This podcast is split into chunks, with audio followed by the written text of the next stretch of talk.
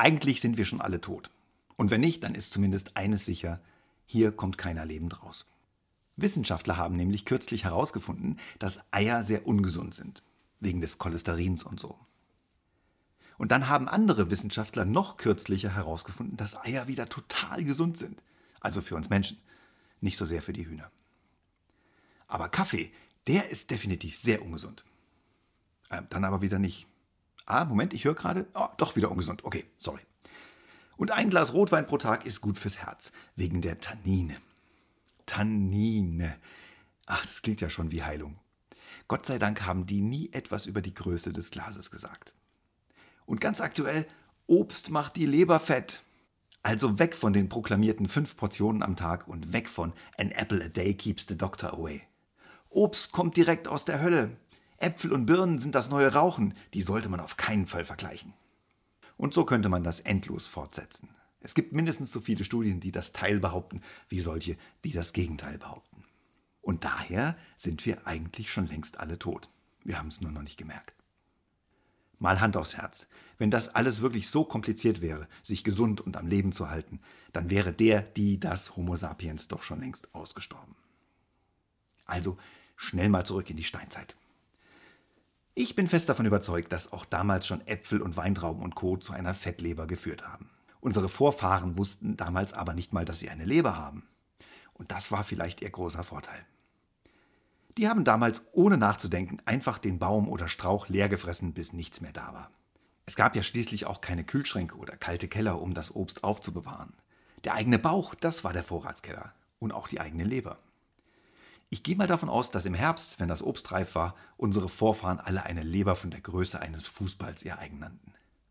Der Unterschied zu uns war aber, dass die dann über den Winter, das Frühjahr und den Sommer Zeit hatten, die Leber wieder zu entfetten. Bei uns ist das alles heute etwas anders. Wir bekommen das ganze Jahr über frisches Obst aus aller Welt. Was abgesehen von den gesundheitlichen Problemen schon in sich ziemlich pervers ist. Bei uns ist eben immer Herbst. Und das gibt unserer Fettleber keine Zeit, sich zu regenerieren. Und nicht nur das, wir trinken dann auch noch Apfelsaftschorle oder einen Orangensaft zum Frühstück. Und das ist dann einfach zu viel. Die Leber wächst, wie schon gesagt, mit ihren Aufgaben, aber dieses Wachstum ist auf Dauer natürlich sehr schädlich. Es gab da mal eine Studie, in der Probanden in drei Gruppen eingeteilt wurden. Die erste Gruppe bekam gut bürgerliche deutsche Küche. Rouladen mit Rotkraut und Klößen, Schmorbraten, Ohrhaxen mit Kraut, Linseneintopf, ein Zwiebelrostbrate mit Kässpätzle und Salat, Kohlwickel, Kassler, Gulasch, ach und so weiter. Also irgendwie habe ich jetzt Hunger. Schon spannend, wie sich unsere Sprache und bestimmte Worte auf den eigenen körperlichen Zustand auswirken. Wenn das mal nicht was mit NLP zu tun hat. Hm. Die zweite Gruppe in der Studie bekam mediterranes Essen mit Olivenöl, frischem Fisch, Meeresfrüchten, Reis und viel Gemüse und Salat. Und die dritte Gruppe hat jeden Tag ausschließlich Essen von einer berühmten internationalen Fastfood-Kette bekommen, die ich hier nicht nennen darf. The one who must not be named. Schon wieder spannend, wie schnell unsere Gehirne in der Lage sind, Lücken zu schließen, die im Text offen bleiben. Da da da da da. Was aber alle drei Gruppen gemein hatten, war, dass die Energieaufnahme auf jeweils 2000 Kilokalorien pro Tag begrenzt war. Vor Beginn und am Ende der Studie wurden allen Kandidaten Blutproben entnommen, um die Werte zu dokumentieren und zu vergleichen. Und das Spannende daran war für mich, dass alle drei Gruppen am Ende gleich gesund waren. Der Unterschied lag nur darin, wie sie sich in dem Zeitraum der Studie gefühlt hatten. Am besten fühlte sich die mediterrane Gruppe, da sie jeden Tag satt wurden. Die Gruppe mit den deutschen Leckereien kam an zweiter Stelle, mit viel Genuss, aber weniger Sättigungsgefühl. Und das Schlusslicht war die Fastfood-Gruppe, die ständig über Heißhunger zu klagen hatte. Aber nochmal, alle waren am Ende der Studie gleich gesund. Einfach deshalb, weil sie nicht mehr gegessen haben, als sie gebraucht haben. Die meisten von uns kennen das gar nicht, Hunger. Wir verwechseln das gerne mit der Lust auf einen Kick. Meine Oma hat mir damals noch von den beiden Weltkriegen erzählt und von echtem Hunger. Echter Hunger fängt, glaube ich, dann an, wenn man mehrere Tage hintereinander nichts oder nur äußerst wenig zu essen bekommt. Wenn man irgendwann darüber nachdenkt, aus lauter Verzweiflung Gras zu essen oder den Kitt aus den Fenstern, nur um das Gefühl zu haben, man würde auf irgendetwas Nahrhaftem kauen. Hier mal folgendes Experiment, um den Unterschied zwischen Hunger und Lust am eigenen Körper zu erfahren. Wenn dir mal wieder richtig der Magen in den Kniekehlen hängt, wie man so schön sagt, und du so richtig Bock hast auf was Leckeres zu essen, dann geh doch mal zu einem Burgerladen deines Vertrauens und bestell dir einen fetten Triple Cheeseburger oder einen Veggie Burger, was auch immer du gerne so isst. Und jetzt beiß nicht rein, sondern stattdessen zerlegen wir jetzt deinen Burger in seine Bestandteile. Und dann fangen wir an. Zuerst essen wir die lappigen Burgerbrötchen. Trocken. Yum. Das dauert so ein bisschen, weil so viel Speichel kannst du gar nicht produzieren, um das irgendwie einzuweichen. Nur die Brötchen. Dann kommt das Fleisch oder der Bratling, pur, ohne Ketchup und Mayo und inzwischen kalt. Dann der Salat, natürlich nur die Blätter, ohne Soße. Dann Gurke, Tomate und Zwiebel, schön getrennt. Und dann zuletzt eine große Portion Senf, Ketchup und Mayo. Einfach lecker, oder nicht? Ich stelle jetzt mal eine Hypothese auf. Wenn wir alle unsere Burger auf diese Weise essen würden, gäbe es kein Übergewicht mehr.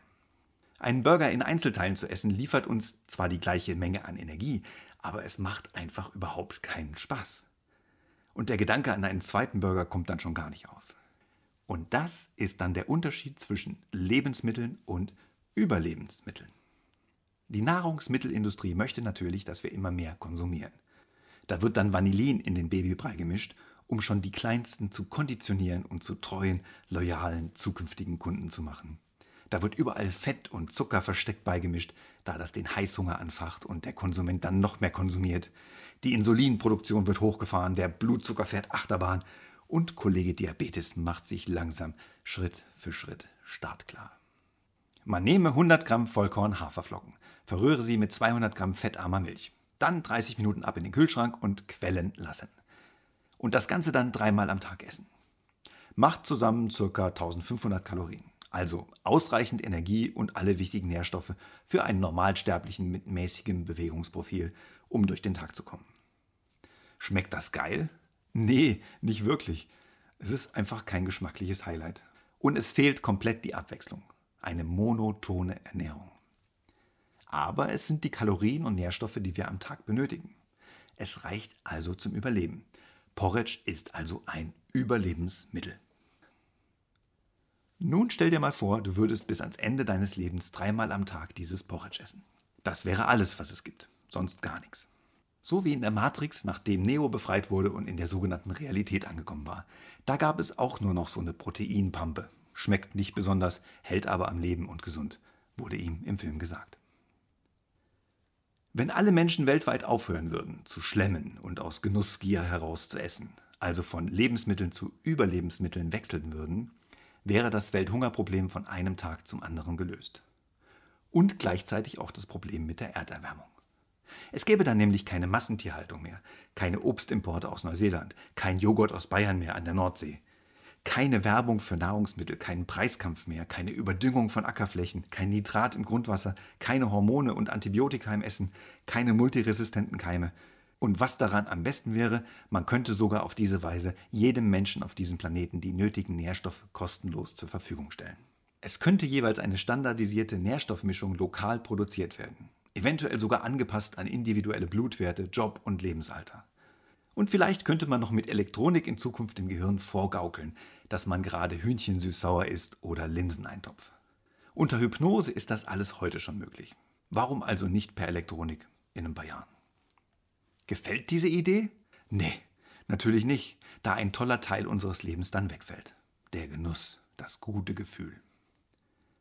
Die Frage ist lediglich, wie lange können wir uns unser Leben im Überfluss und Luxus noch leisten? Geht das auch noch mit 10 plus Milliarden Menschen auf diesem Planeten? Mal was zum Nachdenken. Ich brate mir auf jeden Fall jetzt erstmal ein schönes, saftiges Rindersteak mit Pommes. Nee, war nur ein Scherz. Mein Porridge wartet natürlich schon im Kühlschrank auf mich. Bis die Tage, euer Storyteller.